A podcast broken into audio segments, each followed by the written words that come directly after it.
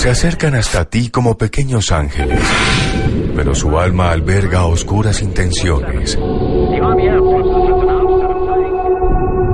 Aparecieron por primera vez a finales de los años 80 y ya son miles los testigos que afirman haberlos visto. Una característica especial, todo el ojo estaba de color negro. Esta noche en Luna Blue, el misterio de los niños de ojos negros, el mal, se puede presentar entre nosotros. Luna Blue, porque nunca estamos solos. Por Blue Radio. Buenas noches y bienvenidos. Inicia Luna Blue, periodismo de misterio en la radio colombiana. Soy Esteban Hernández y este equipo de investigadores y periodistas liderados por Juan Jesús Vallejo abrimos, como es costumbre esta hora de lunes a jueves, la puerta del misterio. Desde Bogotá para todo el país, Medellín, Cali, Barranquilla, Cartagena, Bucaramanga, Armenia, el norte del Valle, Tunja, Neiva, Villavicencio, cada rincón de Colombia, a donde llegamos a través de la señal de Blue Radio y también a través de bluradio.com. En esta noche abrimos una investigación muy particular relacionada con algo que para algunos es un mito urbano, pero para otros tiene una delgada conexión con el mal. Y es que el mal tiene muchas formas de presentarse, muchos rostros que nos pueden aterrar, es cierto, y que se encuentran en esa delgada frontera entre este mundo y el más allá. Los textos antiguos, la Biblia, los definen como, como una infinidad de demonios. Desde el famoso Pazuzu, el demonio alado, que aparece en la película El Exorcista, el ser maligno que se presentó hace miles de años en la antigua Siria, pasando también por las descripciones de nada más ni nada menos que el anticristo. Esas descripciones hechas por diferentes profetas. Estos son apenas algunos de los muchos rostros del mal. Sin embargo, de los que les vamos a hablar esta noche son mucho más actuales, no tienen miles de años. Es más, no sabemos qué son. Tan solo hace unas décadas aparecieron y sin embargo, no por esto nos aterran menos. A finales de los 90, un reconocido periodista norteamericano comentó su encuentro con unos extraños niños de ojos negros de comportamiento extraño y además casi con una capacidad para doblegar la voluntad de las personas, para controlar la mente de quienes estaban frente a ellos. Aquel primer encuentro de este reconocido periodista, una historia que ustedes van a conocer esta noche, y además a la cual pueden aportar sus opiniones a través del numeral Luna Blue en Twitter, eh, fue, fue el primer episodio de esta particular situación de los niños de ojos negros fue muy conocido, por supuesto, y tuvo réplicas en diferentes países del mundo. Dejó encima de la mesa uno de los misterios actuales más inquietante, inquietantes que existe. Estos particulares personajes se llaman Bex, así se les conoce. Los Black Eyed Boys, los niños de ojos negros. Unos infantes misteriosos que han aterrado a miles de testigos en los últimos tiempos. Nosotros, no sabemos qué son, la verdad, pero lo que haremos, como siempre en Luna Blue, es invitar a los expertos que en unos segundos estarán conectados con nosotros para que nos den un concepto sobre si esto es real o no, sobre si es un mito, una leyenda, qué son, de dónde salió esta historia y sobre todo si hay que tenerles miedo o no. Toda esta investigación, por supuesto, como siempre, con la dirección de Juan Jesús Vallejo. Buenas noches, Esteban, ¿cómo estás? Y buenas noches a todos nuestros amigos blunáticos. Pues esta es una de las, de las, historias de misterio, de las investigaciones de misterio y de los casos de misterio que a mí más me aterra. Se habla de leyendas urbanas, de que existen de verdad. Lo cierto es que hay testigos con nombres, apellidos, documentos. Eh, sabéis que esto es un programa de periodismo de misterio. Eh, cosas distintas que la gente se confunda, no sé. Eh, es un tema tan tremendamente complejo, lo vamos a analizar a lo largo de esta noche. Yo cuando me enfrento a un tema así, tan tremendamente específico, pues lo que hago es repasar mis archivos del misterio. Y cuando en el consejo de redacción decidimos poner este tema, pues a mí me vino a la mente uno de los casos de misterio clásicos del siglo XIX, súper bien documentado, y que es un caso, por ejemplo, único y que no se volvió a repetir, y no por ello tiene menos misterio. ¿Habéis escuchado hablar alguna vez del diablo de Devonshire? Imaginaros cómo fue la madrugada del 7 de febrero de 1855 en el condado del sudeste de Inglaterra, el condado de Devonshire. Henry Pike, el panadero, se levanta muy temprano antes de que salga el sol, sale de su casa, había nevado, estaba todo súper nevado. Y ve unas huellas tremendamente extrañas que se hunden en la nieve con forma de U, como si fuese una pezuña de un asno o de un caballo. En concreto tenían 7 centímetros de ancho por 10 centímetros de largo. Henry Pike ve esas huellas. Podrían ser de un caballo o un asno, sí, pero un caballo o un asno tiene cuatro patas y las huellas estaban completamente en fila recta, como si aquello tuviera solamente una pata. La distancia entre, entre, entre estas U's, entre esta especie de pezuña, de 20 centímetros. Henry Pike empieza a seguir la huella y de repente un muro de 4 metros. Salta el muro y a la parte de allá del muro siguen las huellas. Exactamente igual. Una de las cosas que más le extraña de las huellas es su profundidad, el peso tan enorme de aquella criatura. Y cuando está siguiendo huellas, se van levantando otros vecinos y se ponen también a ver las huellas y no saben qué es. Bueno, la policía de Devonshire, el sacerdote, todo el condado en pie. 150 kilómetros de huellas. Repito, 150 kilómetros de huellas.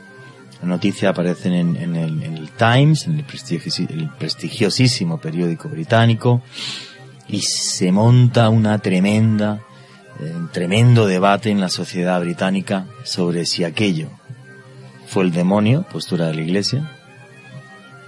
Hubo un paleontólogo que dijo que lo hizo un tejón.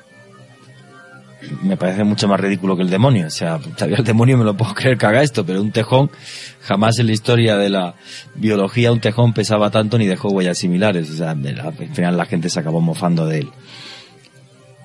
Y esa historia quedó mucho tiempo, más años, o sea, décadas más tarde, una gente dijeron que vieron incluso a este ser con una especie de capa negra y le llamaron Jack el Saltarín, pero lo único claro, bien investigado, con datos, con pruebas, fue la noche del 7 de febrero de 1855.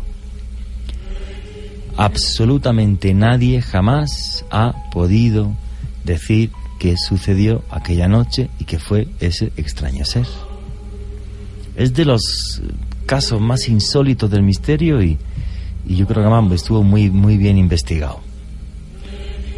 De lo que os hablamos esta noche, de los Becks, de los niños de ojos negros, no es tan específico porque no ha pasado solamente una noche, pero no le ha pasado como avistamientos ovnis al 5% de la población mundial, que no es poco, 5% de la población mundial afirma haber avistado alguna vez una luz o un objeto volante no identificado.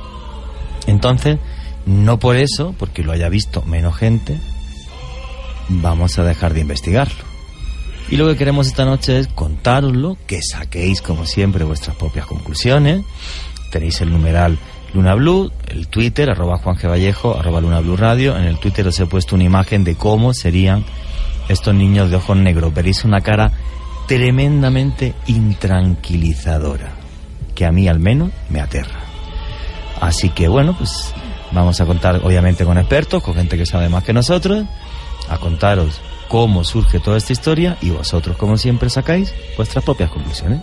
Esta noche vamos a conocer la historia del periodista Brian Bethel, que el 16 de enero de 1998 tuvo un particular encuentro con esos niños de ojos negros, con los Becks.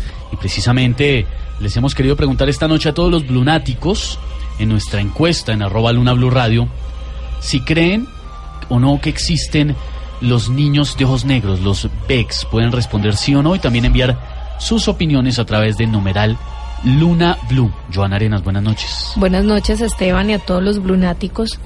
Escuchando esta historia uno creería que es algo del pasado, de muchos años atrás. Pero miren que en un portal que se llama Weird este primero de febrero se publicó una historia de una mujer que vive en, en Vermont, en Estados Unidos. Esta historia también la republicó la revista Enigmas. Y sucede que esta mujer allí afirma que estaba en su casa, era una noche muy lluviosa, de hecho dice que, que había una tormenta bastante terrible, cuando escuchó un ruido muy fuerte en la puerta de su casa. Ella se asomó eh, y resulta que pudo ver como la, la huella en la nieve de unos de unos pies muy pequeños. Eh, se detuvo a mirar más a fondo qué era lo que había y llegaron a su puerta dos niños, un niño y una niña.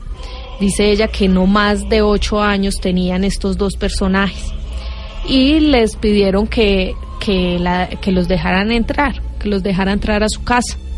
La señora pues en medio de esta tormenta los dejó ingresar a su casa y se desplazó hacia la cocina a prepararles un chocolate. Su esposo bajó a la sala donde estaban estos dos niños y se quedó ahí con ellos. Cuando la, esposa regresa con el chocolate, encuentra a, a, su esposo con las manos en la cabeza y ella le pregunta que qué le sucede. Él le dice que se siente un poco mareado y que no entiende por qué.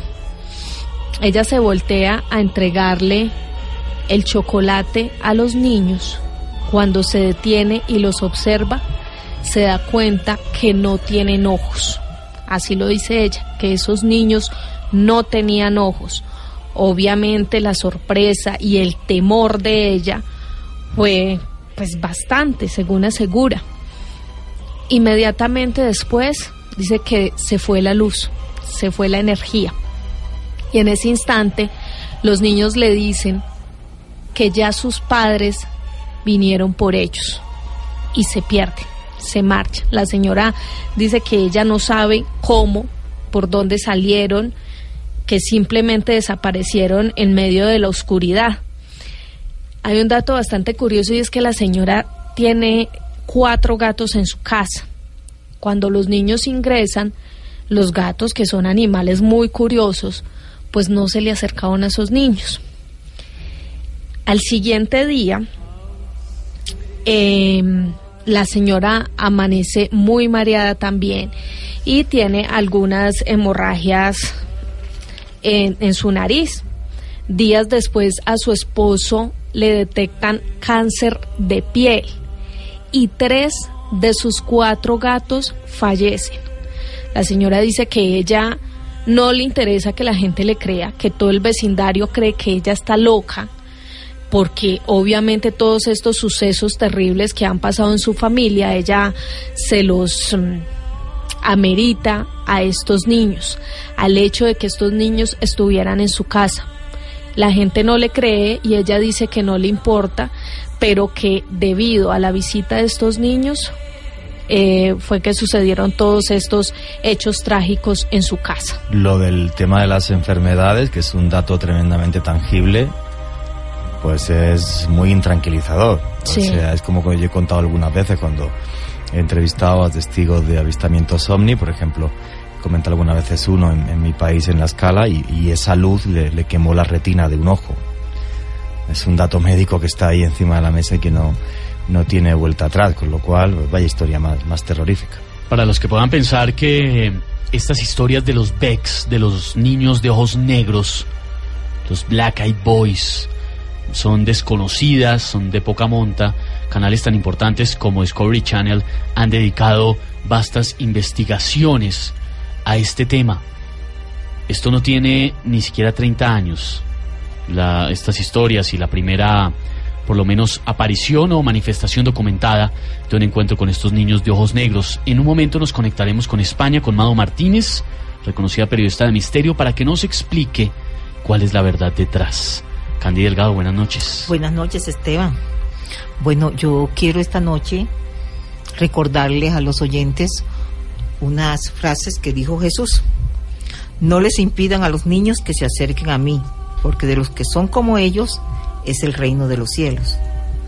La siguiente, y el que reciba un niño como este en mi nombre, me recibe a mí. De igual modo, el Padre Celestial no quiere que se pierda ni uno solo de estos pequeños. La tercera, les aseguro que si no se hacen como niños, no entrarán en el reino de los cielos. El que se haga pequeño como este niño será el más grande en el reino de los cielos. El niño tiene el alma sincera, es de corazón inmaculado y permanece en la sencillez de su pensamiento. Él no ambiciona los honores ni conoce las prerrogativas, entendiéndose esto por el privilegio concedido por una dignidad o un cargo. Tampoco teme ser un poco considerado ni se ocupa de las cosas con gran interés.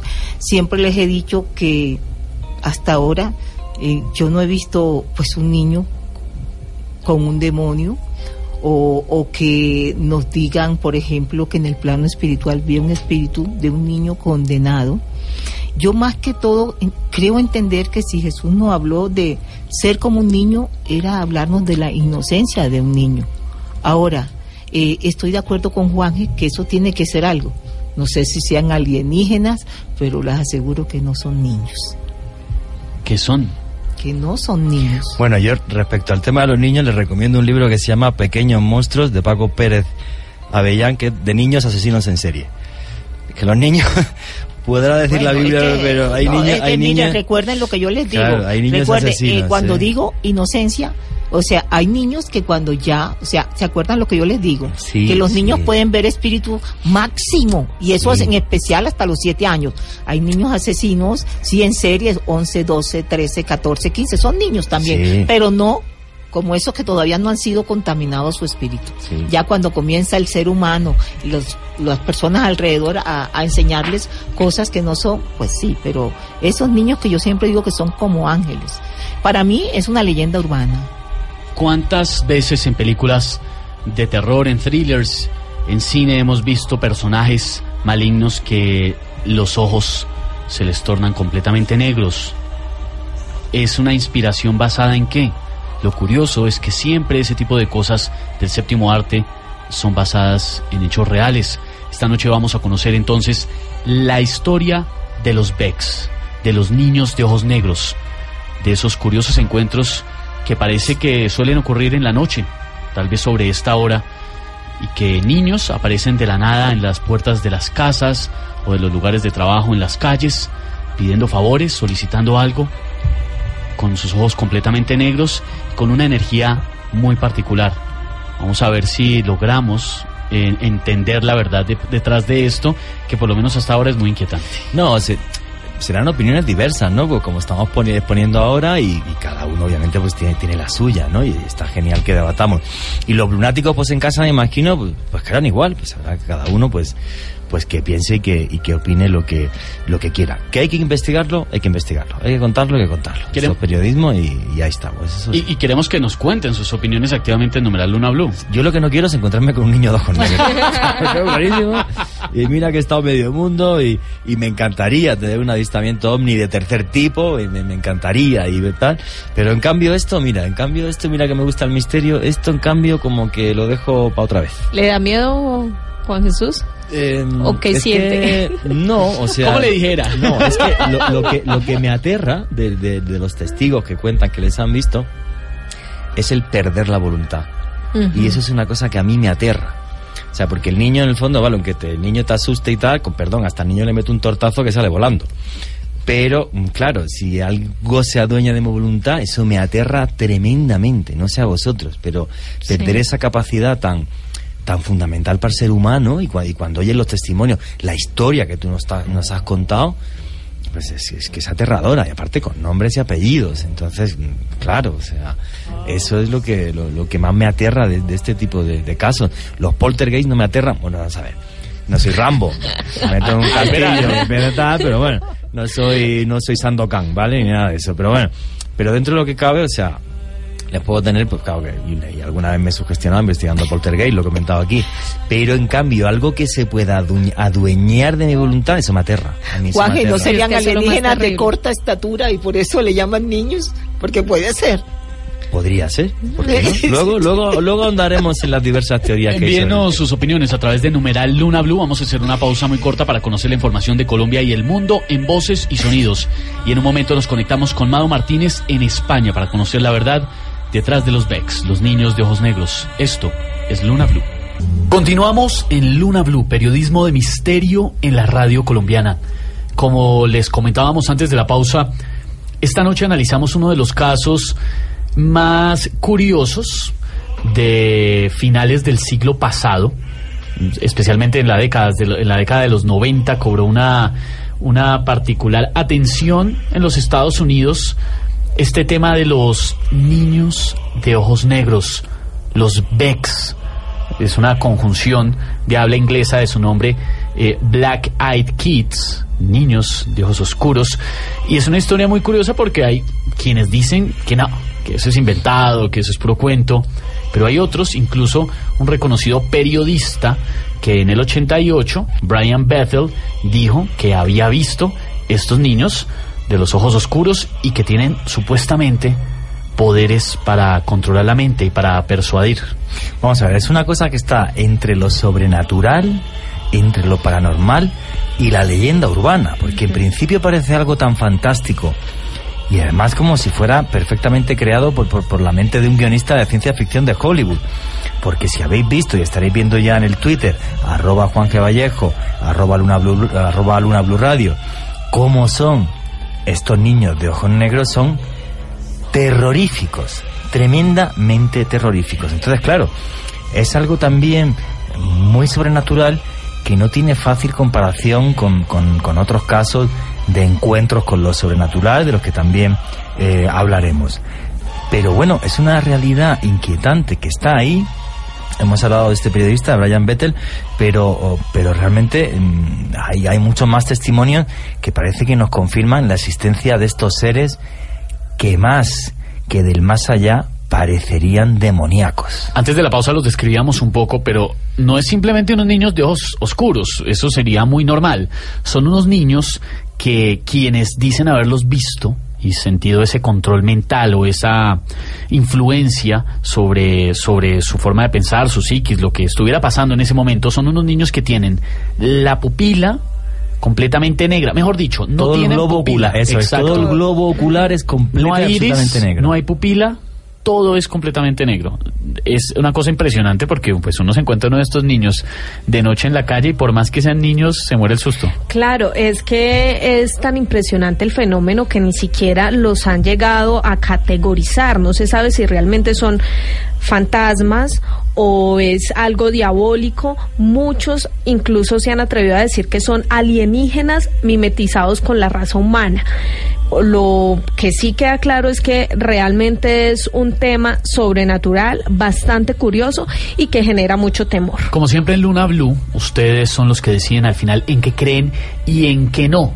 Por eso nos gusta analizar este tipo de temas. No los damos por sentado que existen, sino hablamos con expertos que nos den su punto de vista para conocer qué tan verídicas son estas versiones. Como decía Juanje, y también como dice Joana hace un momento, esto tiene como una mezcla ahí como de, como de leyenda urbana. Para saber si esto es cierto o no, si hay casos documentados, nos comunicamos a esta hora con España. Está en línea con nosotros, trasnochando en Luna Blue, de nuevo, porque a ella le fascina trasnochar con nosotros, Mado Martínez, reconocida periodista de misterio y escritora. Ella es española, eh, además que para quienes la han escuchado aquí en Luna Blue, saben que se vino a Colombia a hacer un gran trabajo periodístico y que publicó su libro Colombia Sobrenatural, que estuvo en el top 5 de los más vendidos a finales del año pasado y es ni más ni menos pues la persona que nos va a ayudar a entender este tema a ver si es cierto o no. Mado, buenas noches, bienvenida a Luna Blue. Buenas noches, lunáticos. Te echábamos ya de menos, ¿eh? Sí, mucho, sí. mucho tiempo sin escuchar tu voz. Y a vosotros. Oye, Mado, vamos a ver. cu- ¿Cómo, ¿Cómo nace o cuándo nace esta historia de los Vex, de los terroríficos niños de ojos negros? Pues la verdad es que, que, esta historia, como ves, como tal, tiene una fecha de nacimiento y, y es el año 1996. ¿Por qué? ¿Qué pasó ese año? Pues pasó que Brian Beryl, que, que lo ha mencionado antes eh, el, el compañero, resulta que estaba aparcado con su coche delante de, de un cine, ¿no? Debajo de la marquesina, concretamente de un cine, en el aparcamiento, pues rellenando un cheque para, para dejarlo en, en un en un depósito de donde habitualmente pues van los americanos ahí a pagar los cheques, los servicios de internet, teléfono y todo eso, ¿no? Era tarde, era de noche. Y eh, de repente se le acercaron dos niños, él estaba dentro del coche rellenando ese, ese cheque y le tocaron la ventanilla. Eran dos niños eh, encapuchados de unos 10, 12 años más o menos, tal y como él lo percibía. Uno era eh, de piel aceitunada, el otro era pelirrojo y más así pálido. Y lo que le, le dijeron es que, mm, bueno, que si les hacía el favor de llevarles a casa porque se les había olvidado el dinero para entrar al cine.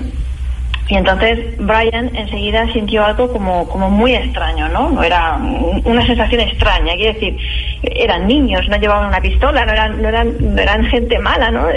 Eran niños, pero él, él se sintió como, como, como raro, ¿no? Como con miedo, no sabía muy bien lo que le pasaba.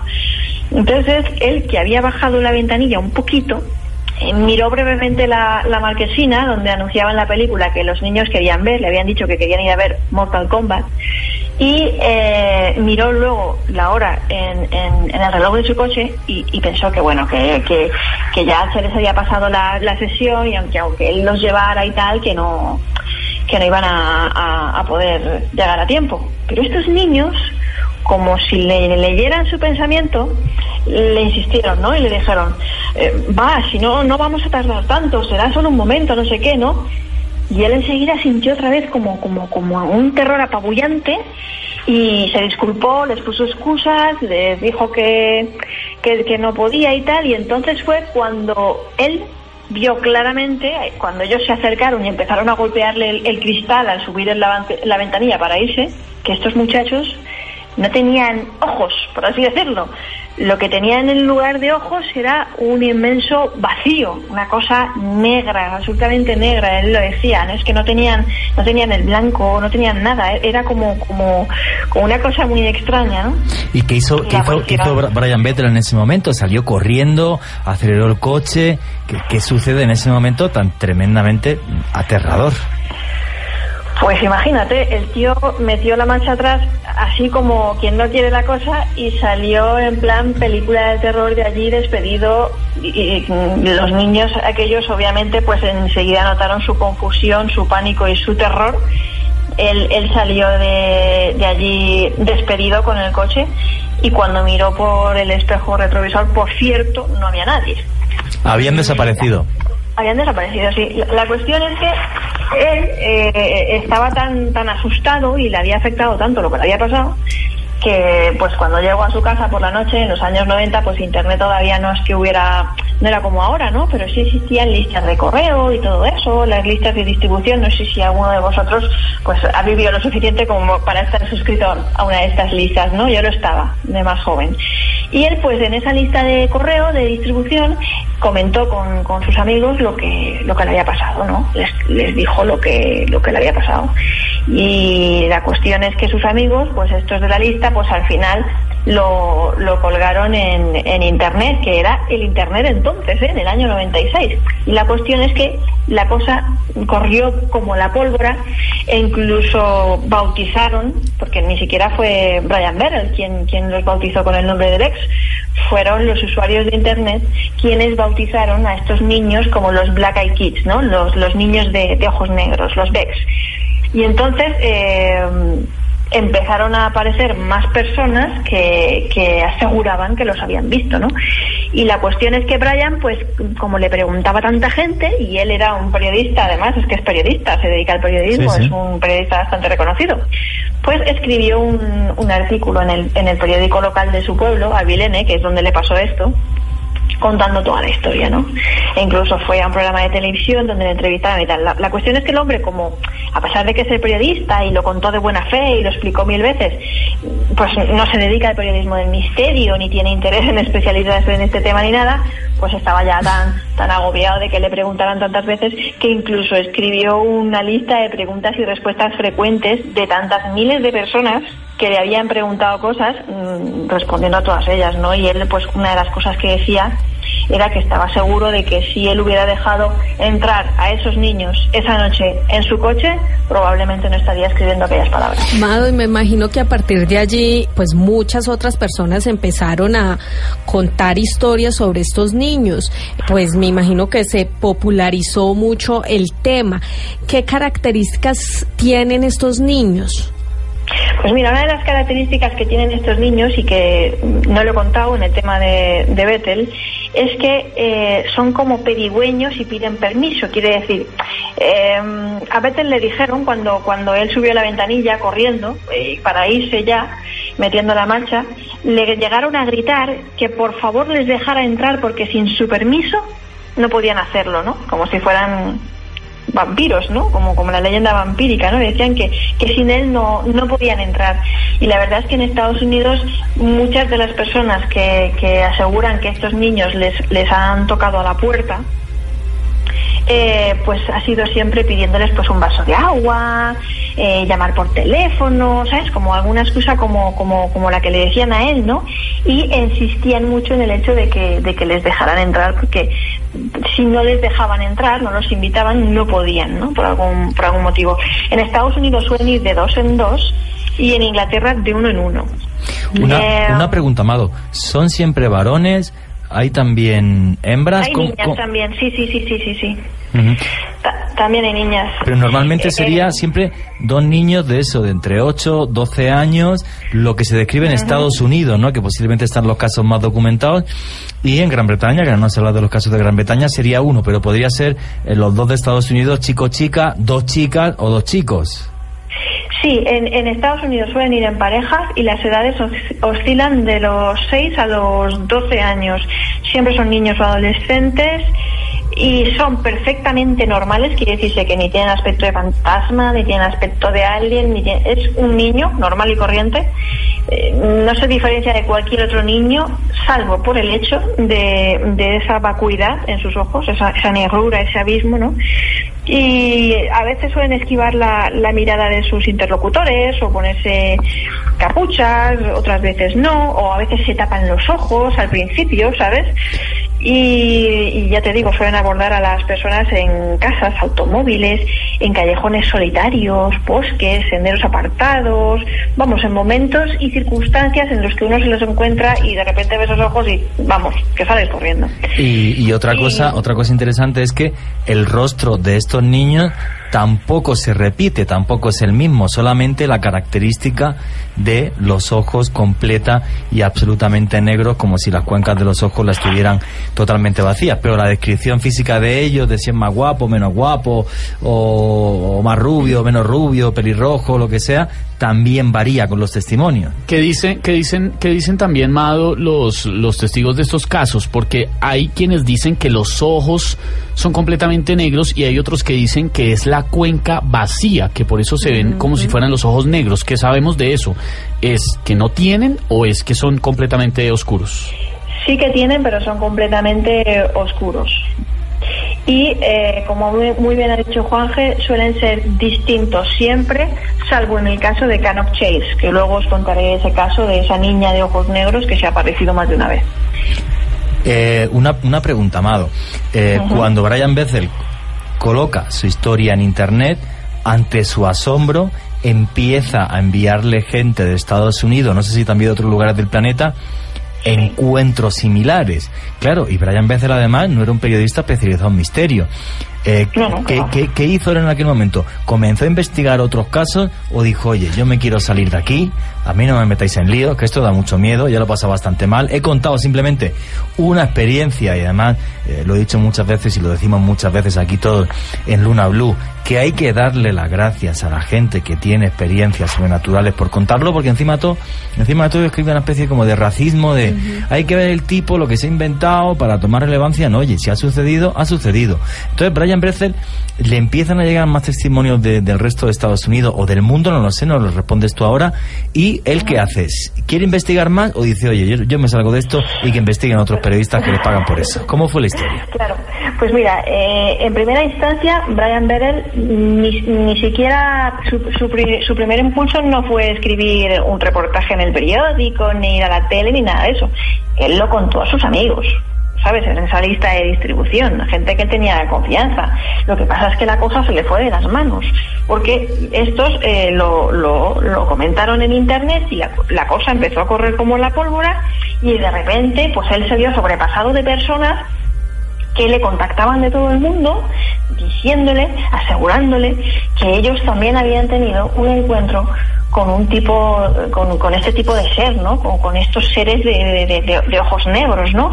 Que pues unos los, los llamaban pues algunos pues habían pensado que eran vampiros, otros alienígenas, vamos, la gente no le había puesto un nombre, ¿no? Fue a partir de entonces cuando, bueno, en ese contexto de cultura urbana, pues decimos que es una figura muy, muy urbana, pues empezaron a, a, tener lugar estas, estas informaciones. Pero claro, él se vio tan sobrepasado y empezaron a hacerle tantas preguntas que fue cuando escribió ese artículo a petición de su director que le dijo que lo contara, fue cuando le llamaron para contar el caso en Monsters of America, un programa de televisión, que él pues lo contó allí de muy buena fe, pero él nunca quiso investigar ese fenómeno ni quiso seguir dando el pábulo a estas cosas. Dijo, mira, yo ya lo he explicado y hasta aquí. Y hago una lista de preguntas y respuestas de las que me habéis hecho los 24.500 personas que me habéis contactado en el mundo pero no quiero ver nada más del tema, ¿no? Él lo pasó muy mal, le dio mucho miedo y en ese cuestionario y en ese artículo que él escribió es bastante patente, ¿no? Y jamás ha querido volver a seguir eh, ahondando en la materia. Eso que nos cuenta Amado es muy particular porque pasó mucho tiempo entre el 90 y mitad, mitad finales de los 90 cuando tuvo la experiencia Vettel y esa entrevista que le hacen en Monstruos y Misterios de América, que es un programa muy popular y la entrevista fue en el 2012. Pasaron mucho, mucho más de una década, casi década y media, para que el hombre de nuevo hablara de su historia, incluso para que escribiera también un artículo y eso despertó de nuevo como esta leyenda urbana. Hay un caso muy popular, un caso no muchos, sino más bien una tendencia muy popular en Internet que se llaman o se conocen como las creepypastas, que son historias aterradoras o particulares relacionadas con todo este tema del misterio o del terror que se van copiando y pegando por internet y son muy populares y estas cobraron una particular, particularidad muy grande con la historia de los Becks, de los niños de ojos negros. Incluso en el 2014 en septiembre, el Daily Star, que es uno de los, de los eh, diarios sensacionalistas más importantes y más vendidos del Reino Unido, recogió en tres ediciones diferentes en portada supuestas experiencias de personas que habían encontrado estos niños de ojos negros, de ojos oscuros, y eran personas que decían que estaban pues en shock total al haberlos visto, y las descripciones, Mado, eran las mismas niños muy pequeños que llegaban o pidiendo agua o pidiendo usar el teléfono, generalmente, como decía Amado hace un momento, de una forma muy coloquial, pedigüeños y que de alguna forma ejercían un control mental sobre las personas. De eso que sabemos, las, los testigos dicen que efectivamente sintieron como si estos, estos niños les dominaran la mente por un momento. Más que dominarles la mente, yo pienso que la tónica general era eh, que el encuentro con ellos eh, les producía un, un, pavor y un malestar, sobre todo en el momento en el que se desvelaban es- esas miradas, que era como si realmente hubieran ido al encuentro simplemente para causar miedo, es decir, como si se alimentaran de ese miedo, ¿no? Como si era- fuera eso lo que persiguieran, porque bueno, eh, ahora os contaré después uno de los casos que, que, había una niña ahí de ojos negros que parecía que, oye, que había ido a posta a, a- a causar ese pánico, ¿no? Y la cuestión es que no sabemos que, que cuál es la parte B, quiere decir, no sabemos qué es lo que habría pasado si las personas se hubiesen quedado más tiempo o si hubiesen permitido a esos niños entrar a casa o si alguien ha vivido para contarlo, en pocas palabras, ¿no? Pero hay otros que eh, aparecen simplemente con el afán de causar miedo y una vez que han provocado esa angustia y ese pánico, mm, desaparecen en un abrir y cerrar de ojos. Una cosa que de la que me dices y, y me deja súper sorprendido es, qué frase, ¿no? Es como si se quisieran o se pudieran alimentar del miedo, del terror, o sea, solamente provocan terror y desaparecen, o sea, tienen un modus operandi mm, tremendamente eh, particular. Eh, igual que a Brian Bethel, se le aparecen a la gente en solitario, o sea, cuando alguien está solo, o muchas veces es una familia, un par de amigos, eh, cuando ellos se aparecen, y además, mm, claro, o sea, es simplemente provocar terror, dame un vaso de agua o llévame a, casa que voy a coger eh, dinero para las entradas de cine y desaparecen, o sea, no llegan ni a robar nada, ni a manifestar ningún mensaje, ni absolutamente nada. No, pero a veces se aparecen a personas que van solas y a veces se aparecen a mujeres que van con su con sus hijos o con su hija o a alguien que ha salido a pasear a su perro o incluso también se les ha llegado a aparecer a algún grupo de, de- amigas que van juntas paseando por por un, por, por un bosque. Bueno, esto he dicho así de pasear por un bosque queda así como muy de cuento, pero en Inglaterra, por ejemplo, hay muchas zonas boscosas yo he estado viviendo allí muchos años donde pues pues sales a pasear tal y, ya te digo su- sus entornos favoritos son ese tipo de lugares no los lugares en los que un tipo eh, un encuentro de este tipo nunca son concurridos vale sí se pueden aparecer a más de una persona pero nunca es un lugar concurrido. Es un lugar siempre solitario apartado.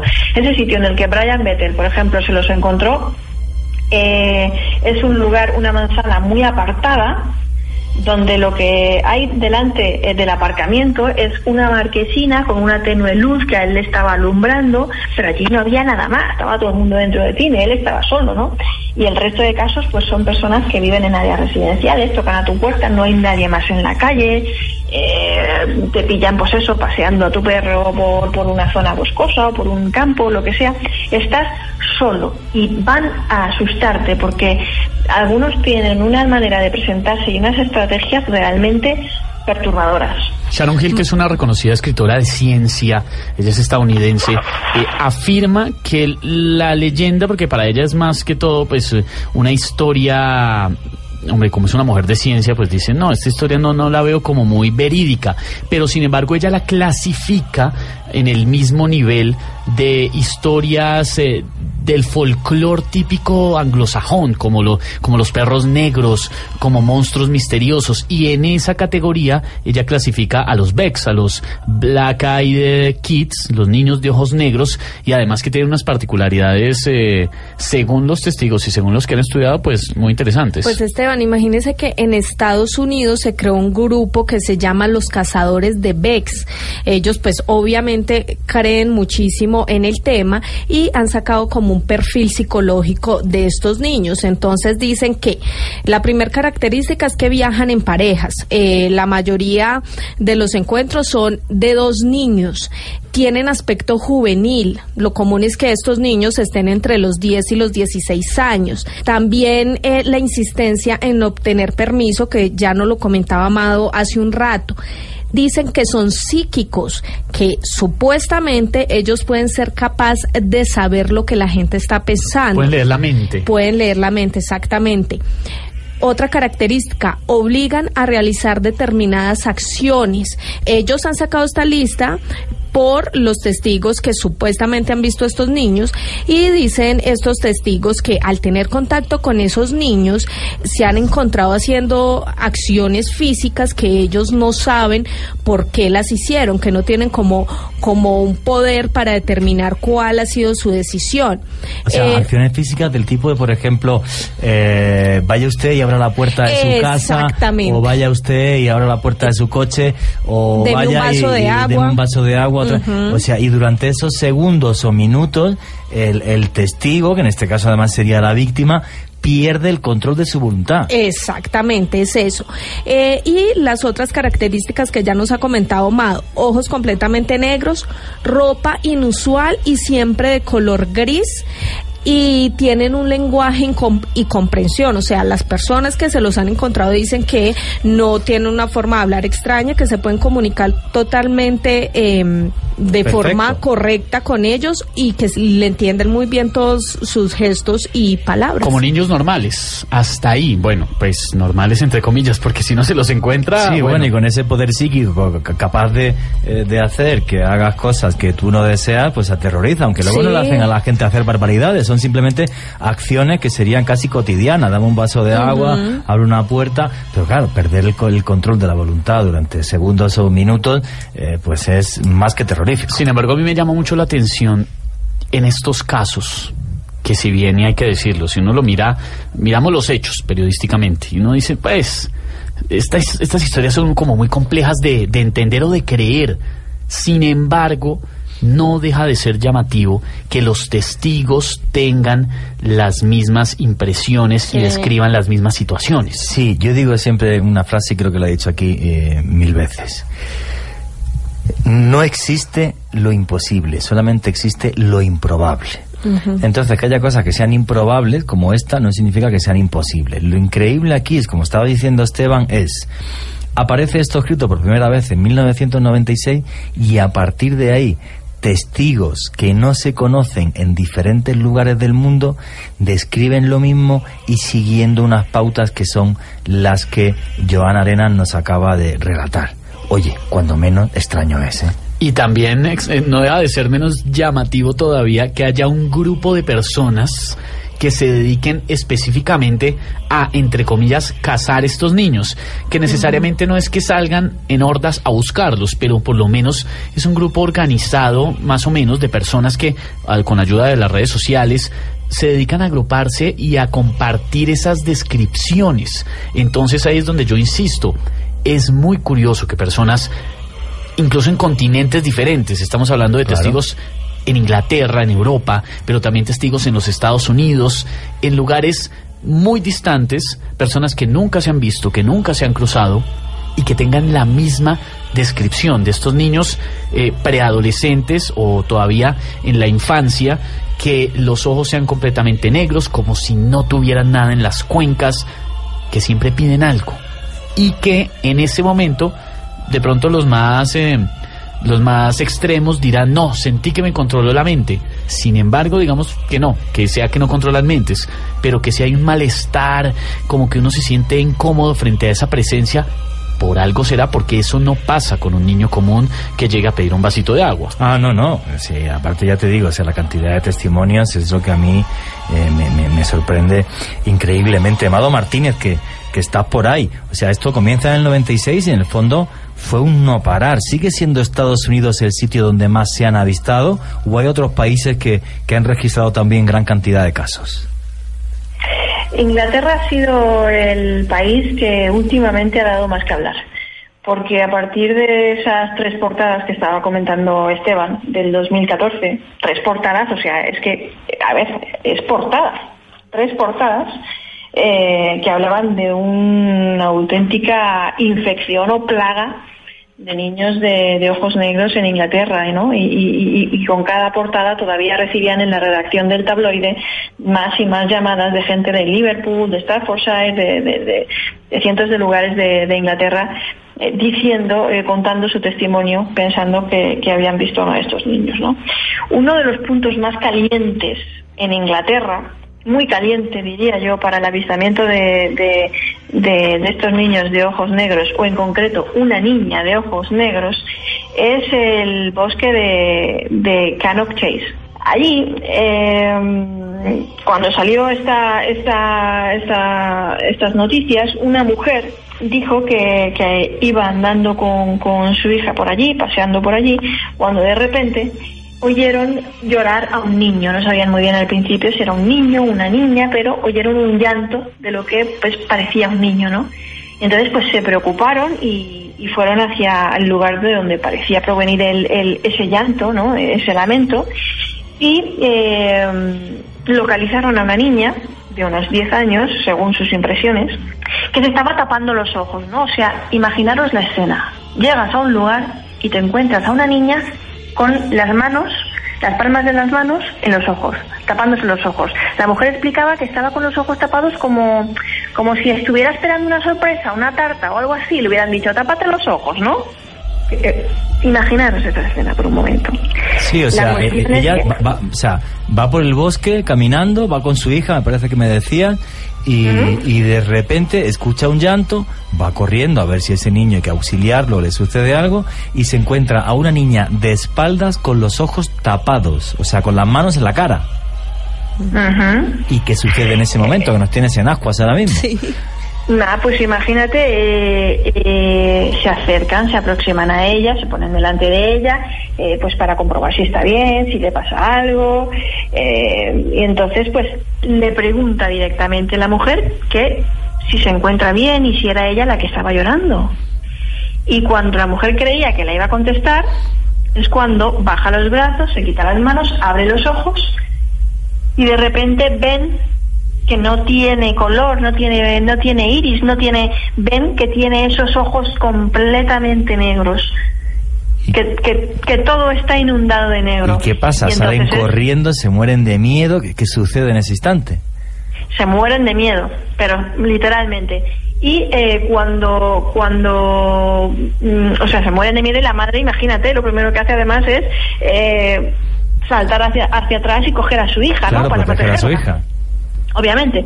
Y eh, cuando vuelve a mirar, la niña ya, ya no estaba. Y se acabó. Cuestión de un segundo y fuera. La niña ni les habla, ni se comunica, ni les dice Nada. absolutamente nada. Nada, pero por eso digo que ese gesto de tener esos ojos, las manos tapadas, tal, aparecerse de esa manera, es que es ir a dar el susto. Como- Sí. Realmente es como si se alimentaran de tu miedo, que Hay- es lo que pretenden al Hay, hay, hay una cosa, o sea, porque los niños de ojos negros eh, normalmente hablan tal, o sea, salvo en este caso de Canop Chase, que me dijiste que además es repetitivo, o sea, esa niña Sí. a dar ese tipo de susto, comportándose de la misma forma, se ha repetido más veces, Mado. Pues fíjate, eh, esto, este caso sucedió en el 2014 y un investigador de, de la zona, de Cannock Chase, eh, recordaba que su tía había visto a esa misma niña en el año 1982. Cuando su tía era joven, tenía 18 años, había ido a dar un paseo con sus amigas. Por aquellos entonces nadie había oído hablar de los Becks, pero ni por asomo. Y desde luego lo que os voy a contar ahora, el relato que os voy a contar ahora, no lo, no lo clasificaron como Vex, pero vais a ver que es esa niña y que fue totalmente casi idéntico. Su tía había salido, como os decía, a pasear por, por Cannock Chase, iba por allí muy a menudo con las amigas, tal. Y eh, de repente pues oyeron unos lamentos, unos lloros, unos quejidos y entonces se metieron por un viejo sendero buscando el lugar de donde procedía ese, ese- ese lamento porque eh, era de niño y estaban preocupados, ¿no? Entonces lograron vislumbrar a una niña de unos seis años, ellas decían que tendría unos seis años, que iba corriendo en dirección opuesta, ¿no? Entonces cuando su tía logró alcanzarla, esta se volvió a mirarla durante unos segundos y luego corrió a esconderse en lo profundo del bosque. Y aunque el contacto visual fue muy breve, lo que esta señora, la tía de, de, de le dijo a su sobrino, pasados los años, era que sus ojos no eran ojos, eran totalmente negros, sin rastro alguno de blanco, ¿no? Y que incluso en aquella época, como nadie pensaba que era nada paranormal, ni se hablaba de fantasmas, ni de Vex, ni nada, habían llamado a la policía y la policía había estado buscando a esa niña porque pensaban que era una niña de carne y hueso, normal como cualquier otra. Lo único extraño que tenía era esos ojos. Era unos ojos sin ojos, qué cosa realmente más aterradora. O sea que de repente esta investigación en Canop 6 le da un vuelco a toda la historia de los Becks, de los niños de ojos negros, porque lleva mucho más atrás, en concreto 14 años más atrás, lo que sería el primer caso documentado de niños de ojos negros. Pues sí, el primer caso documentado de niños de ojos negros, en concreto de esa niña de ojos negros, aún antes de que se popularizara el nombre de Bex. Y estos dos casos que os acabo de contar de esta niña en Chase no han sido los únicos. ¿eh? Ha habido más, un señor también que iba paseando con su perro y la niña se le apareció con los ojos tapándoselos con las manos, al igual que, que le ocurrió a esa señora y le pegó el susto de su vida, vamos. Se puede decir entonces que es la misma niña y que vive en Esta ese sí. sitio. Esta sí.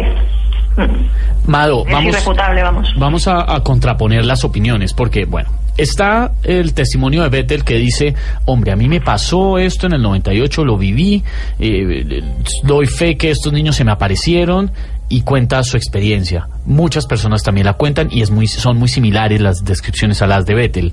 La doctora Hill, por ejemplo, dice, esto simplemente hace parte del folclore, de las historias, el equivalente a, a muchas historias de folclore que tenemos también en, en Latinoamérica, de apariciones o de seres eh, sobrenaturales.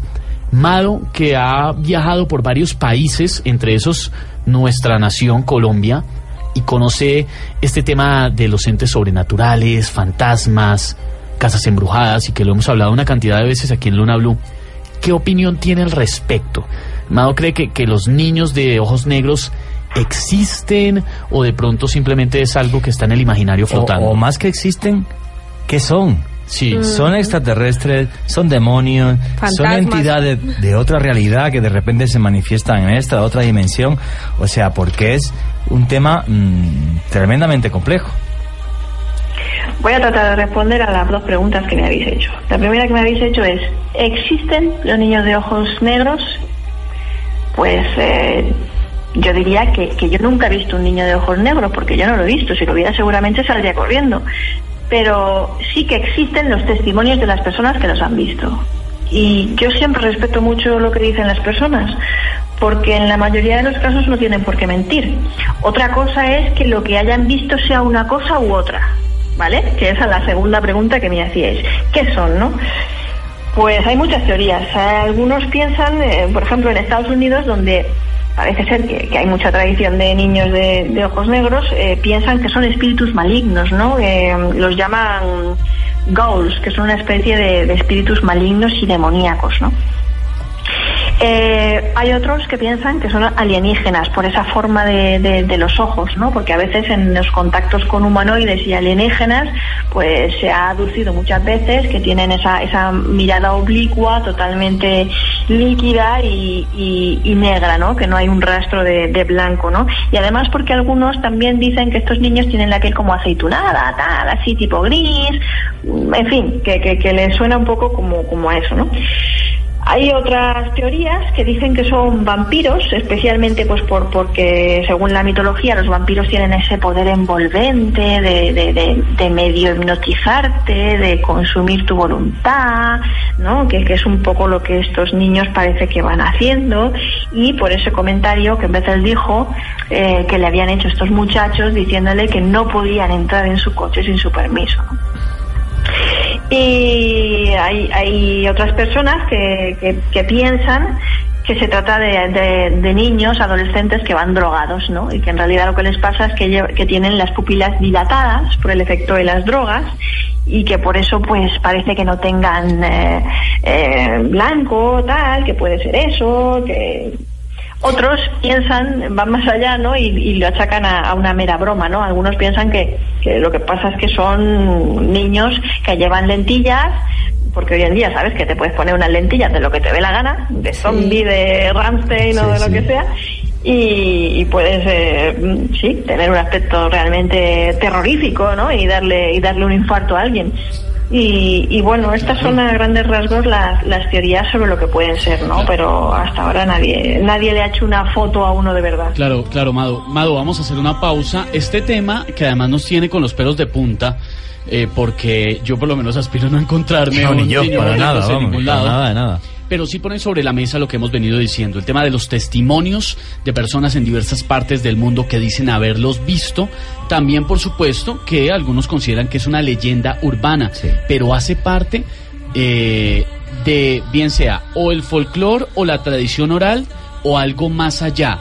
Siempre que haya más de 10, 20, 30, 40, 100 personas que estén diciendo lo mismo, hombre, pues uno tiene, como dice Amado, que creer. Sí, bueno, eh, vamos a ver. La es palabra que de la una, gente. Una leyenda urbana se basa precisamente en eso, en, en que es una historia que surge y tal, que normalmente es una deformación de la realidad, pero una leyenda urbana, urbana por ejemplo, que sale un cocodrilo de las alcantarillas, vale. Lo, pues, te pones a investigarlo y dices, a ver, ¿quién es el que ha visto el cocodrilo? ¿Cómo se llama? Nombre y apellido, día y hora en que lo ha visto. Y así normalmente se desenmascaran las leyendas urbanas. Cosa distinta es que, bueno, a mí me parece genial que haya gente que, que piense que esto es una leyenda urbana. Desde mi punto de vista, no por eso, pues porque sí hay datos, fechas concretas, nombres de personas y de testigos. Entonces, en mi caso, para mí, eh, no es una leyenda urbana. Yo no sé qué están opinando los lunáticos hasta ahora. Pues quiero decirles que Harold Carrillo nos envía el siguiente tuit. Yo me topé con uno una noche en Cúcuta, pero fue extraño. Me lo topé pasando cerca al cementerio central de la ciudad. Es horrible encontrárselos. Casi me desmayé cuando volteé a verlo y solo pude correr y meterme a un andén con rejas. Oye, Harold, si estás escuchando el programa, nos encantaría que nos llamases eh, por teléfono. ¿Cuál es el teléfono del programa, Esteban? En Bogotá 652-8510, pero como él está en Cúcuta puede comunicarse al 018 12 40 70. ¿Lo puedes repetir, por favor? 018 12 40 70. 018000 12 40 70. Pues Y- Harold, nos encantaría que nos contases esa historia, vamos, por Sí, lo menos porque- a mí. Porque sería el primer caso En Colombia de, niños de ojos negros registrado en Colombia. Me parece un historión, vamos, un historión. Lina Marcela, por lo, por ejemplo, nos dice que tiende a pensar que no son niños, sino entidades diferentes. Iván Correa nos dice que muy bueno el tema de hoy y nos envía un gran saludo desde Armenia. Félix Díaz eh, nos dice que los niños en las películas de terror son los que más miedo le dan. Iván Ojeda dice, la verdad no sé. em, respondiendo a nuestra encuesta de si existen o no estos niños, lo que sí sé es que este mundo encierra muchas historias extrañas e inexplicables. Fer Mosquera, no los he visto, pero de alguna forma pueden existir y no me he dado cuenta. Varios lunáticos nos siguen contestando. Do- John Edwin Sánchez nos dice, esos niños de ojos negros son híbridos, creados en laboratorios, mezclas de alienígenas y humanos. Bueno, otra opción más. Sí, hay otra opción. Eduardo Álvarez, no he tenido una experiencia de estas, pero solo ver su imagen causa eh, una energía negativa. Deben ser terroríficos. Laura Mosquera, esos niños deben ser algo así o así. Supongo que son seres que se materializan en un momento determinado con un objetivo macabro. Ricardo Toro nos dice que sin duda esta leyenda urbana es bastante paranormal. Verdad o mentira, no deja de ser inquietante. Pues muchas opciones tenemos ahí dentro de nuestros lunáticos. Inquietante también que haya diarios internacionales como el Daily Star que le haya dedicado portadas a este tema, a lo que ellos llaman niños, eh, niños eh, cursed, niños, eh, hombre, se me olvidó qué significa cursed. Eh, Pues si no lo sabes tú, yo, yo yo- yo que no sé inglés, te lo voy a aclarar que ni te cuento. te lo voy a aclarar. embrujados, poseídos. eh, Hombre. eh, y que el Daily Star. Con usted no se puede Llegó trabajar. por. Dios. Nos dio, nos dio un ataque. no se puede trabajar. Hacía tiempo que nos daba un ataque de risa, ¿eh? Curse es maldición, malditos, los Ah. niños malditos, Ya. ya. me acordé. Porque varias portadas de este diario eh, se han dedicado a estudiar este tema de casos que en Inglaterra supuestamente han tenido lugar en los últimos años. Incluso hay un periodista que se llama, es de apellido Brickley, no me acuerdo en este momento su nombre, y este señor se ha dedicado también juiciosamente pues a seguir la pista a este tema, pero sin embargo es muy poca la evidencia que hay que sea tangible para entender, eh, hombre, quién eh, puede dar fe de que de que los ha visto y de que son qué, porque como en esos encuentros las personas dicen que pierden la capacidad de la voluntad, Sí. que sienten como si la mente no fuera suya durante un momento, como que se la controla. Yo sigo dándole vueltas en, en- en mi cabeza ahora mismo. Harold, por favor, llámanos o dinos tu número de teléfono, Sí, perdón, un mail. sí. Un mail, te mandamos un mail ahora mismo, no para que no tengas que poner tu número de teléfono en la red, pero es que me encantaría que nos, que nos contase qué sucedió en Cúcuta. No, no, porque no, que algo raro pasó, eso lo tengo claro. Eh, de hecho, Juan Jesús, se lo tenemos en la línea. Tenemos que hacer una pausa muy corta, pero ya Pues- está conectado con nosotros en la línea. Perfecto, pues hablamos con él. Vamos a hablar con él en unos segundos. Vamos a conocer la información de Colombia, del mundo en voces y sonidos. Pero nuestro amigo ya está conectado desde Cúcuta. En segundos, este testimonio de lo que sería el primer encuentro con un niño de ojos negros en, En Colombia, país. para mí es histórico dentro del misterio, o sea, por eso queremos hablar con él. Muchísimas gracias, Harold. ¿eh? No se despeguen, en segundos hablamos con Harold, viene la información con Carlos Andrés García y ya volvemos. Esto es Luna Blue. Continuamos en Luna Blue, periodismo de misterio en la radio colombiana. Esta noche adelantamos una investigación relacionada con un fenómeno relativamente reciente, pero que ha tocado las puertas del misterio de varios países, tanto de este continente como de Europa. Estamos hablando esta noche en Luna Blue de los Becks, de los niños de ojos negros.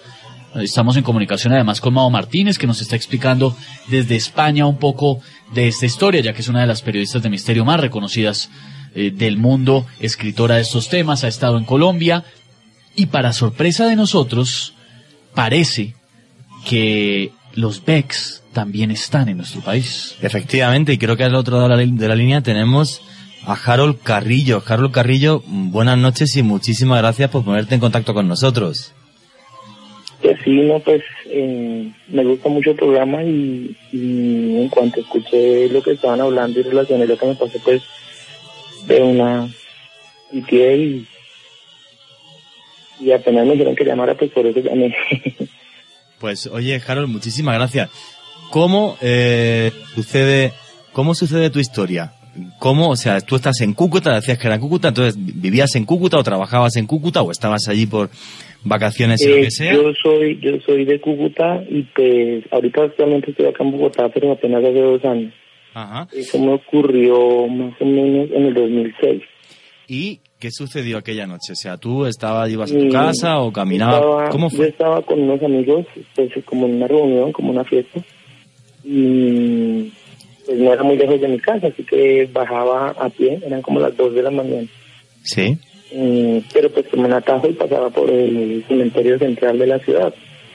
Mm, es una zona muy sola porque solo está el cementerio y un parque pues que es casi toda una manzana, eh, que es donde se hacen los vendedores ambulantes a vender flores y eso para cuando la gente va al cementerio. Pero Sí. pues a esa hora eso está completamente solo. Y pues a mí lo curioso que había un niño como entre los 7 y los 8 años caminando por ahí, por uno de los senderos del parque. Sí. Entonces, pues ya que era de paso hacia mi casa, me fui por ese lado y digamos que estando unos tres metros, eh, no lo llamé ni nada, sino que hice bulla y porque él estaba de espalda, iba caminando muy O despacio. sea, tú ibas caminando por, por, por la acera, cerca de un cementerio, y de repente viste a un niño que estaba de espalda. Me imagino que al verlo ni siquiera podías saber si era un chico o una chica. Mm, No, no sé, pues de lejos no, yo lo Sí. vi la silueta y era un niño pequeño, ¿sí? Sí. Y me acerqué pues porque yo dije, de pronto se ha perdido algo. Eh, cuando estaba como a 3, 4 metros de él fue que hice bulla para ver si, si me volteaba a mirar, si qué le había pasado o algo. Y él volteó a mirarme y no hubo contacto verbal, solo visual. Sí. Él volteó a mirarme y los ojos eran completamente oscuros, no tenía nada blanco, nada, o sea, era como si fuera un vacío. ¿Y qué hiciste, Y qué hiciste en ese...? qué- fue qué- horrible, de inmediato fue como un escalofrío, fue... eh, me mareé, sentí un mareo como que me iba a ir al pelo. Y pues todo se puso como borroso. Yo de inmediato retrocedí y corrí, no, no, no me quedé a mirarlo más porque fue tremendo. o sea, Corrí cuando... siempre como cuadra y media que ya hay casas. Mejor dicho, me regresé por donde venía Sí. y en un andén con rejas, pues salté las rejas y me quedé ahí adentro un buen rato. Entonces, o sea, estás como a, a- a unos tres metros de él. Claro, tú te acercaste a ver, oye, pues ¿qué te pasa? Si ¿Te has perdido? ¿Qué te sucede? Él se gira, ves sus ojos tremendamente negros, sientes ese, ese, eh, un, un malestar inexplicable que Sí, dices que incluso casi que te marea y saliste corriendo despavorido de allí. ¿Cómo describirías a ese niño? ¿Era moreno? ¿Era rubio? Eh, ¿De qué estatura? ¿Cómo lo podrías describir, eh, Harold? eh, pues era delgado, mm, no sabría decirte la piel, pareciera que fuera como de piel, no sé, como morena, como... Sé, como el resto de los casos. Sí. Eh, el cabello normal, niño, no era ni largo ni corto, como eh, despeinado, no estaba peinado, eso sí, Harold, para. Harold, para ti esa experiencia, que me imagino que tuvo que ser tremendamente desagradable, para ti, con eso que te encontraste, para ti, ¿qué es? ¿Qué era? Eh, pues, para mí, eso era un demonio, demonio que tomó forma de, de, de un. Por lo mal que te sentiste. Eh, sí, por lo que sentí, es que fue horrible. Eh, estando de- cuando salté las rejas estuve ahí casi como 20 minutos detrás del andén ese, eh, hasta casi vomité, es que fue horrible. La era como un vacío, como si, realmente es como si algo de uno saliera, como si eso le chupara algo a uno. Es, es muy feo. Pues mira, Harold, lo que, lo que, lo que quiero decirte es que quiero decirte gracias por ser blunático, gracias por tu valentía de contarnos tu testimonio. Eres el primer caso que he documentado a día de hoy de, avistamiento, de, de- de encuentro de un Bex, de un niño de ojos negros aquí en, aquí en Colombia. Tu historia fue, fue muy desagradable, pero es parte de la historia del misterio ya de este país. Y lo que está claro es que ahora podemos hablar de que los Bex sean lo que sea, pero leyenda urbana ya sí que no. Con nombre, apellido, lugar, fecha, día, hora y, y personas que, que nos lo están contando. Eh, Harold, quiero darte de nuevo eh, las gracias eh, por tu valentía, por, por ser blunático. Y bueno, nunca más te volvió a pasar, aquello fue un mal recuerdo y listo, ¿verdad? Sí, no, no, hasta hoy no, no he vuelto a tener un encuentro así. Y como le decía a Joana hace un momento, yo no, no sabía que eran los Bex, hasta hoy escuché y cuando escuché el programa fue que dije, "Ya, pues, yo tuve un encuentro con una cosa así. Bueno, Harold, eh, lo dicho, muchísimas gracias, muchas gracias por tu valentía y por tu sinceridad y, y muchas gracias por ser parte de esta familia blunática. Oiga, le voy a decir Ok. algo, Juan Jesús, y gracias a Harold que nos cuenta esa experiencia y escuchándolo atentamente me llama mucho la atención que la descripción de la situación tiene muchos elementos comunes de lo que hemos hablado, Pero, y clavao. además Sí. es muy similar. Clavao. Es- tengo en mis manos, por ejemplo, la edición del Mirror, que es un diario británico del 26 de septiembre del 2014, en el que habla precisamente del tema de los Becks y de testimonios de personas que dicen haberlos visto. Testimonios muy similares al de un hombre, como Harold, que en Cúcuta, completamente desprevenido y sin saber qué era esto, tuvo una experiencia muy, muy similar. Pero no sé si sabéis, eh, con perdón, la importancia del testimonio de Harold Carrillo. No es que no hubiera ningún caso documentado en Colombia, que yo sepa, ni en América Latina.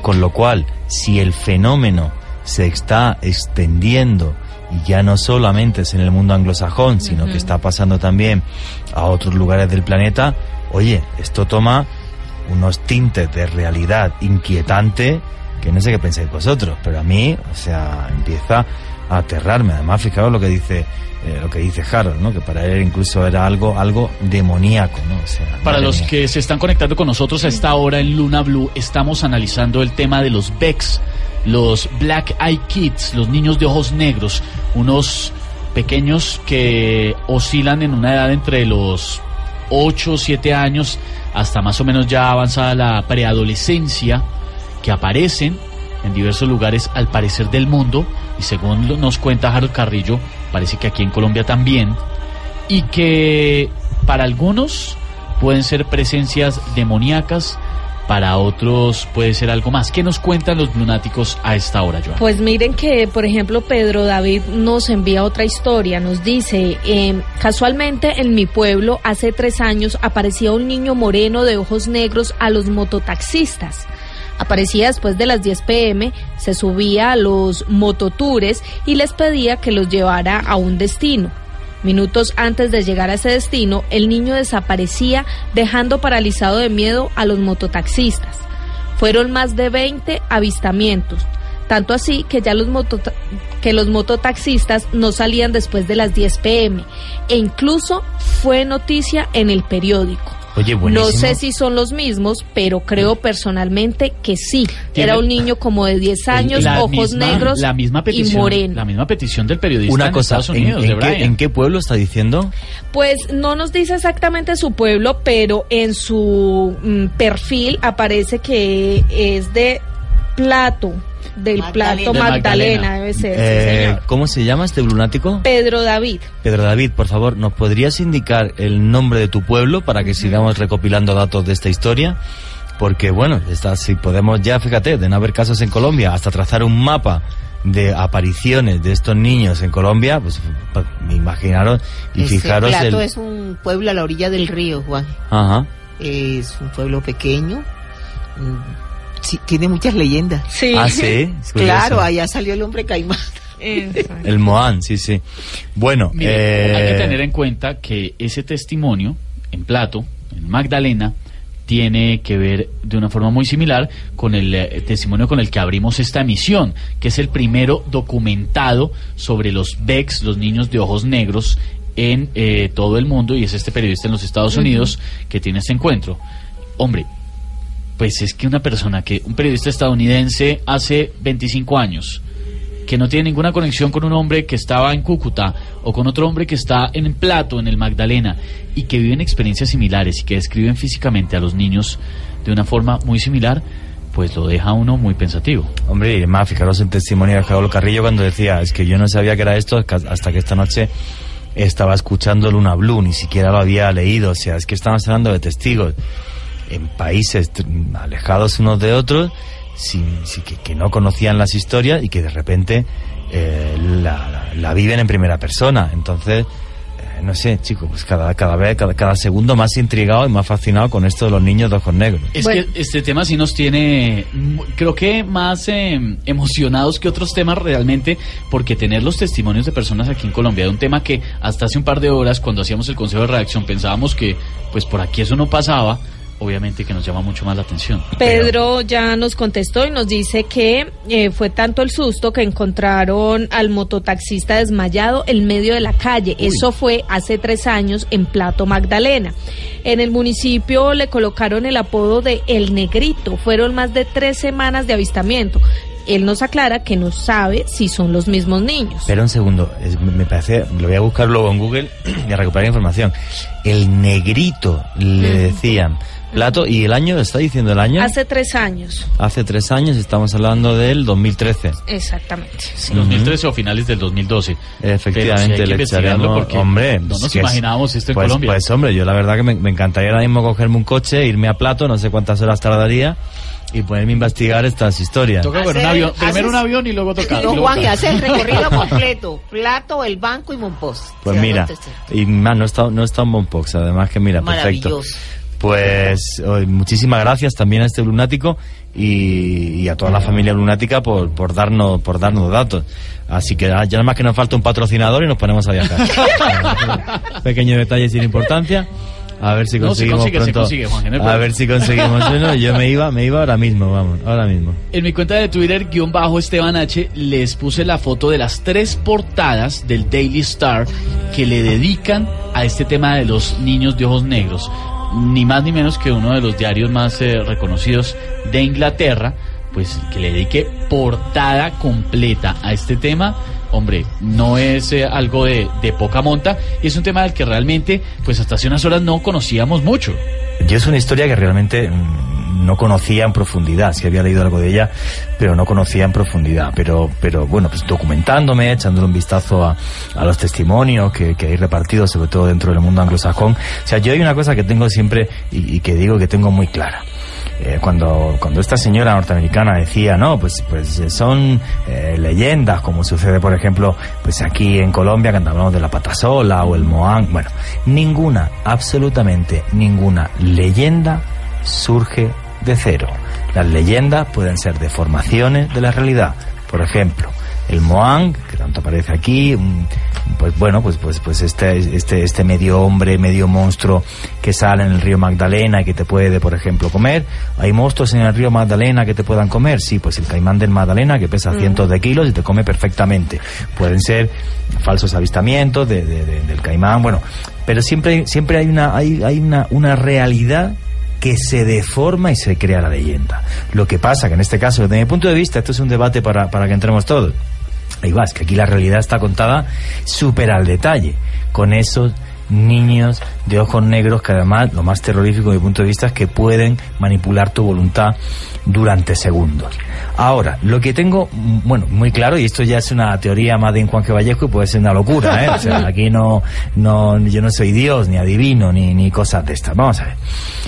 Cuando se habla, por ejemplo, de que tienen esa, esa facultad de, de- control mental, que es lo que a mí más me, me- me- me- extraña de, de esta historia, ¿no? De meterse en, en- en tu mente. Y esa piel aceitunada, a mí, lo que me viene a la, a la memoria son infinidad de casos ovni donde en encuentros del tercer tipo, me estoy acordando por ejemplo, el famosísimo caso en España de los billares, aquí creo que lo contaban en el año 96, en julio del 96, y pues eso, pues son seres humanos, pero con una piel aceitunada. Y curiosamente además en aquel caso, por ejemplo, también tenían los ojos negros, aunque no enteramente negros como estos niños.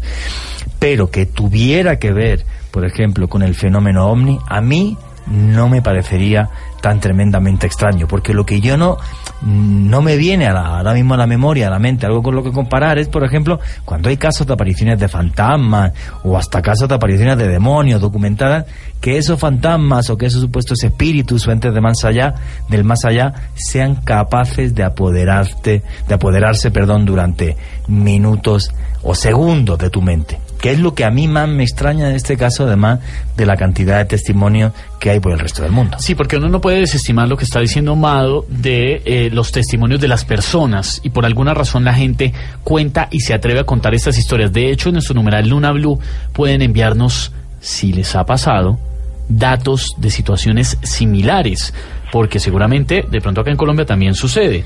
Bueno, a mí me encantaría co- conocer casos en Colombia. Bueno, me encantaría, perdón por los testigos porque lo iban a pasar mal por encontrarse con este niño, pero me encantaría investigar un caso de, de aparición de VEX, de niños de ojos negros aquí en Colombia, por Bueno, supuesto. y no necesariamente la tienen que pasar mal porque los niños aparentemente son inofensivos. Bueno, Sí, pero te generan un miedo terrible.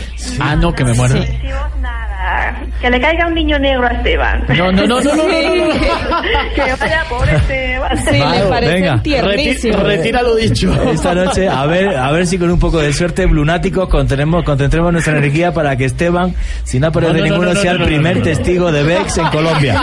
Como es una experiencia tan tremendamente agradable. No, No, digo- pero yo sí entiendo digo es lo que dice inofensivos Esteban, en el sentido que de no que afortunadamente nada, no claro. infligen ningún tipo de violencia sobre las personas. Exactamente. Y que considere la experiencia emocionante, no, paso. Y a eso iba, por ejemplo, yo sí creo que esos fenómenos existen.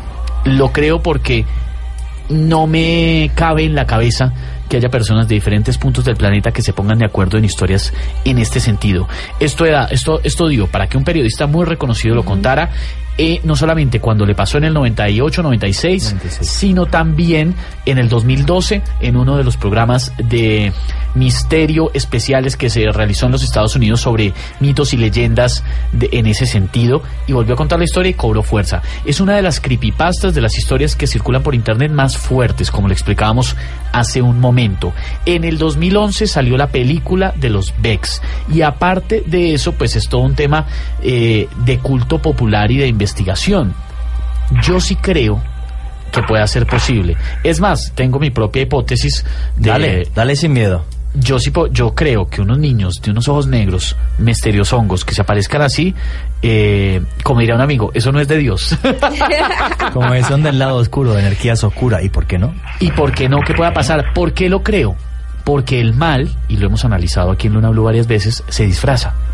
Y Sí. que se Sí. disfrace de niño inofensivo no me parece tan descabellado. Yo creo en el bien y creo en el mal, ¿eh? Y aparte muchas apariciones, bueno, y también se habla de apariciones del demonio y tal, y eso con forma de niño.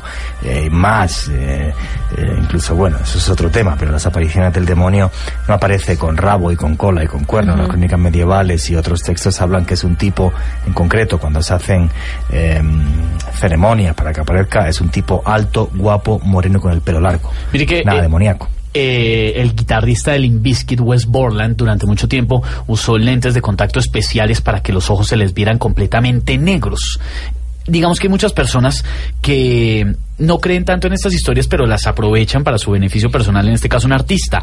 Dicen, dicen que la gran obra del demonio es hacerle creer a la gente que no existe. Ah, eso sí que es una, una gran verdad. Joana Arenas, ¿tú qué opinas de esto? Pues yo claramente no, no creo que sea una leyenda. Creo, por supuesto, de que sí existen estos niños porque hay mucha información, hay muchos testimonios y testimonios que concuerdan. Además, como decía Esteban, también es extraño que sean testimonios que están al lado y lado del mundo. Entonces no se ponen de acuerdo personas para mentir. Eso me parece clarísimo. ¿Qué son específicamente? No sé. Por un rato pienso en que sí pueden ser mm, tal vez extraterrestres, como Aliens. dice eh, Juan Jesús, aliens, por el tema de que pueden manejar nuestra mente. Sí, ese dato me, me está Ese es el dato que más me impresiona a mí Sí, a mí dentro de las características que planteamos de estos niños. Pero también me suena mucho el tema de lo diabólico, porque realmente lo que ellos pretenden es generarle a la gente temor. Físicamente es eso, generarle temor dentro de determinadas cosas y luego desaparecer como si nada. Están queriendo como dominar a las personas, no sé. Sí, no es muy, sé muy extraño. Es- Es, un caso qué pensar. apasionantemente extraño, sí, a- además de verdad. Y Mado Martínez, por ahí, ¿tú qué crees que son? Porque las teorías las tenemos encima de la mesa, pero como investigadora, ¿qué es lo que a ti te sonaría más en concreto? Yo la verdad es que me cuesta mucho hacerme una idea de lo que podrían llegar a ser. Ya te digo, yo estoy convencida de que, de que las personas los han visto, porque respeto muchísimo a la gente. Yo creo en las personas, ¿eh? es que siempre he creído en las personas.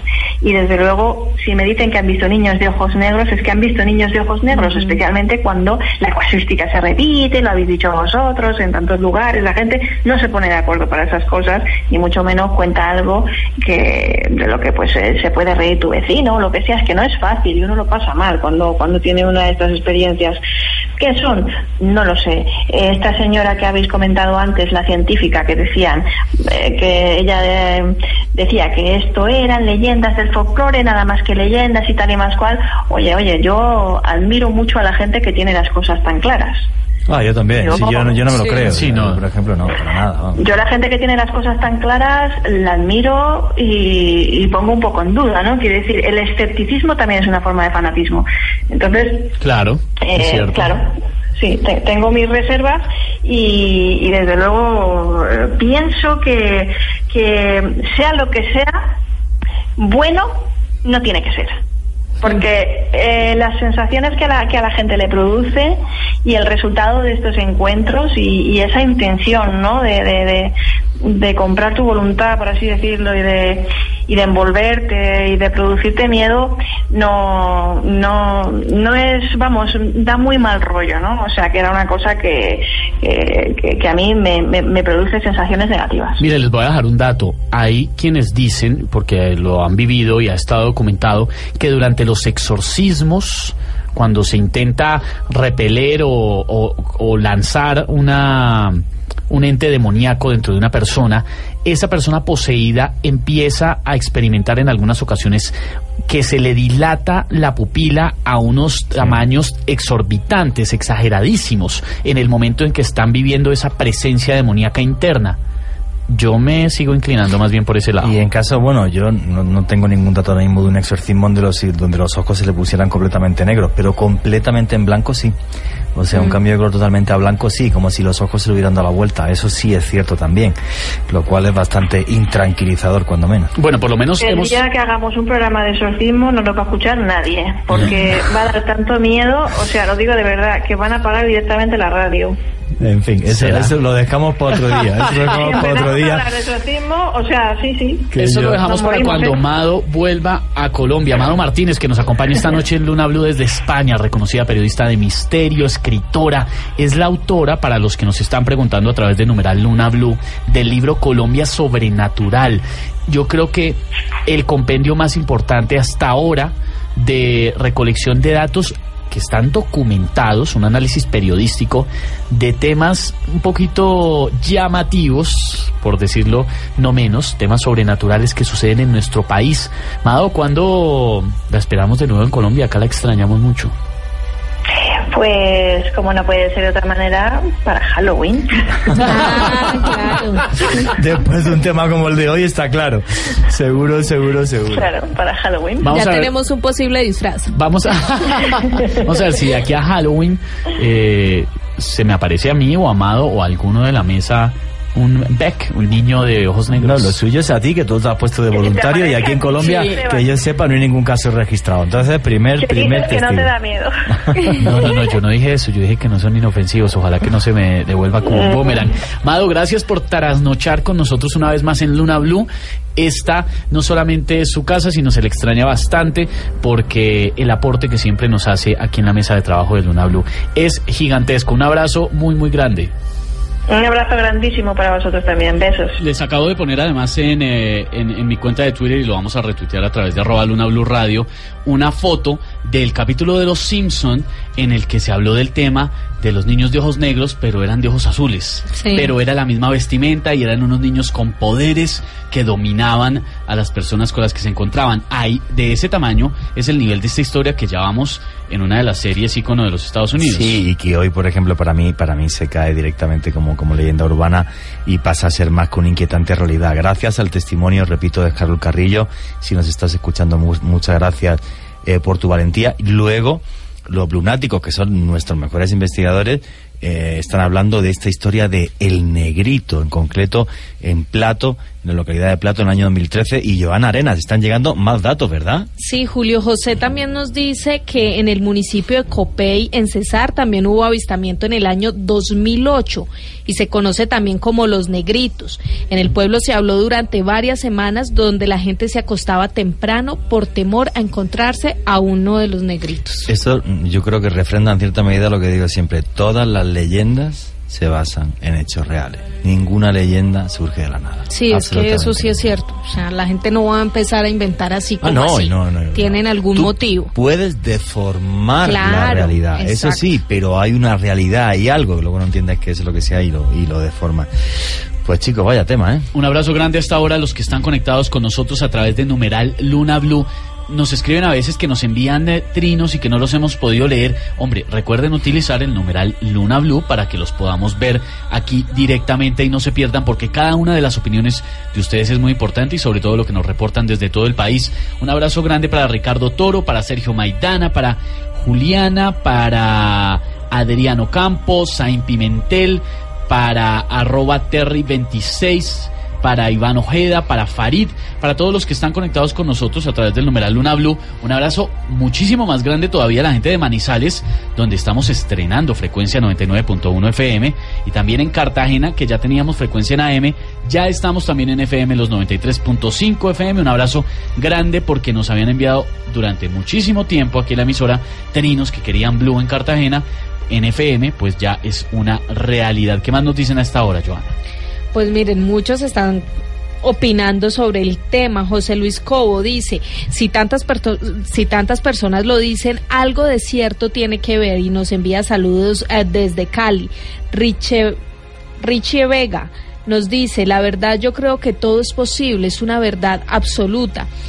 Julián Villada nos dice, excelente programa, pero con seguridad no son seres de esta galaxia. Sus ojos son muestra del ser tipo alienígena. Ediara que nos dice que este tema le da mucho terror. Pedro Pablo nos dice que es un excelente tema y nos pregunta que cómo se visten estos niños pues al parecer, como nos dijo Mado, eh, son niños que van siempre como con ropa muy harapienta, muy sucia, muy desorganizaditos y una de las características que, que decíamos era que supuestamente su ropa era gris también. Sí, pero no, no siempre lo, describen con, con, ese aspecto harapiento, ¿eh? sino que pasan muchas veces eh, por niños normales. Y vemos que está viendo que hay como diferentes variantes del fenómeno, porque en Estados Unidos aparecen de dos en dos, en Gran Bretaña de uno en uno, aquí en Colombia por ahora de uno en uno. Y además lo que tengo clarísimo es que de esta noche ha surgido un tema para poder investigar, agarrar el teléfono, empezar a llamar a Plato y a Copey, porque esta historia del negrito a mí me gustaría llegar hasta el final. A ver qué es lo que realmente A ver si algún día, si consiguiéramos testimonios de este negrito, e invito, si hay lunáticos en en, en, Plato y, en Copey, por favor, escribirnos al, al correo a lunablu, arroba bluradio.com y contarnos lo que sepáis por allí, os llamamos, os contactamos porque me parece una historia mm, fabulosa. No en vano, eh, estas historias le han dado la vuelta al mundo, diarios en todo el eh, planeta lo han recogido, también series como Los Simpson, como Expedientes X, también se ha tratado el tema bastante y les hemos lanzado una pregunta a los lunáticos esta noche en nuestra encuesta. ¿Creen que existe realmente este fenómeno de los Becks, de los niños de ojos negros?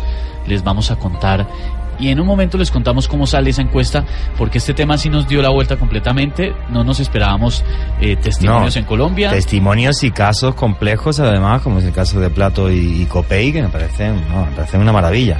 Sigan opinando usando numeral Luna Blue. Vamos cerrando la puerta del misterio por esta noche en Luna Blue, en donde hemos hecho el análisis del fenómeno de los Becks, los Black Eyed Kids, los niños de ojos negros. En Estados Unidos dicen que los han visto, en Inglaterra dicen que los han visto.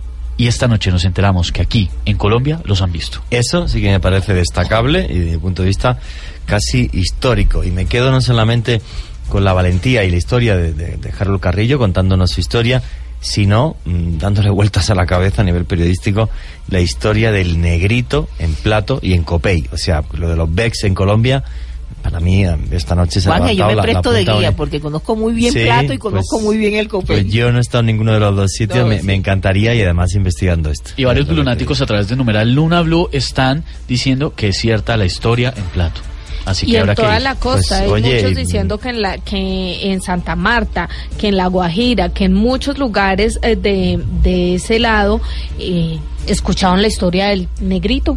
Hay que investigar pues bien exactamente qué pero bien, bien. Ahí les dejo la inquietud. pero sobre todo la tarea a quienes hacen este programa de periodismo de misterio con nosotros, que son ustedes y que nos envían sus trinos y sus correos electrónicos. Cerramos la puerta del misterio por esta noche. Este equipo de investigación y periodismo liderado por Juan Jesús Vallejo, con Joan Arenas, Candy Delgado, Ricardo Acevedo, Leonardo Bautista y quien les habla Esteban Hernández.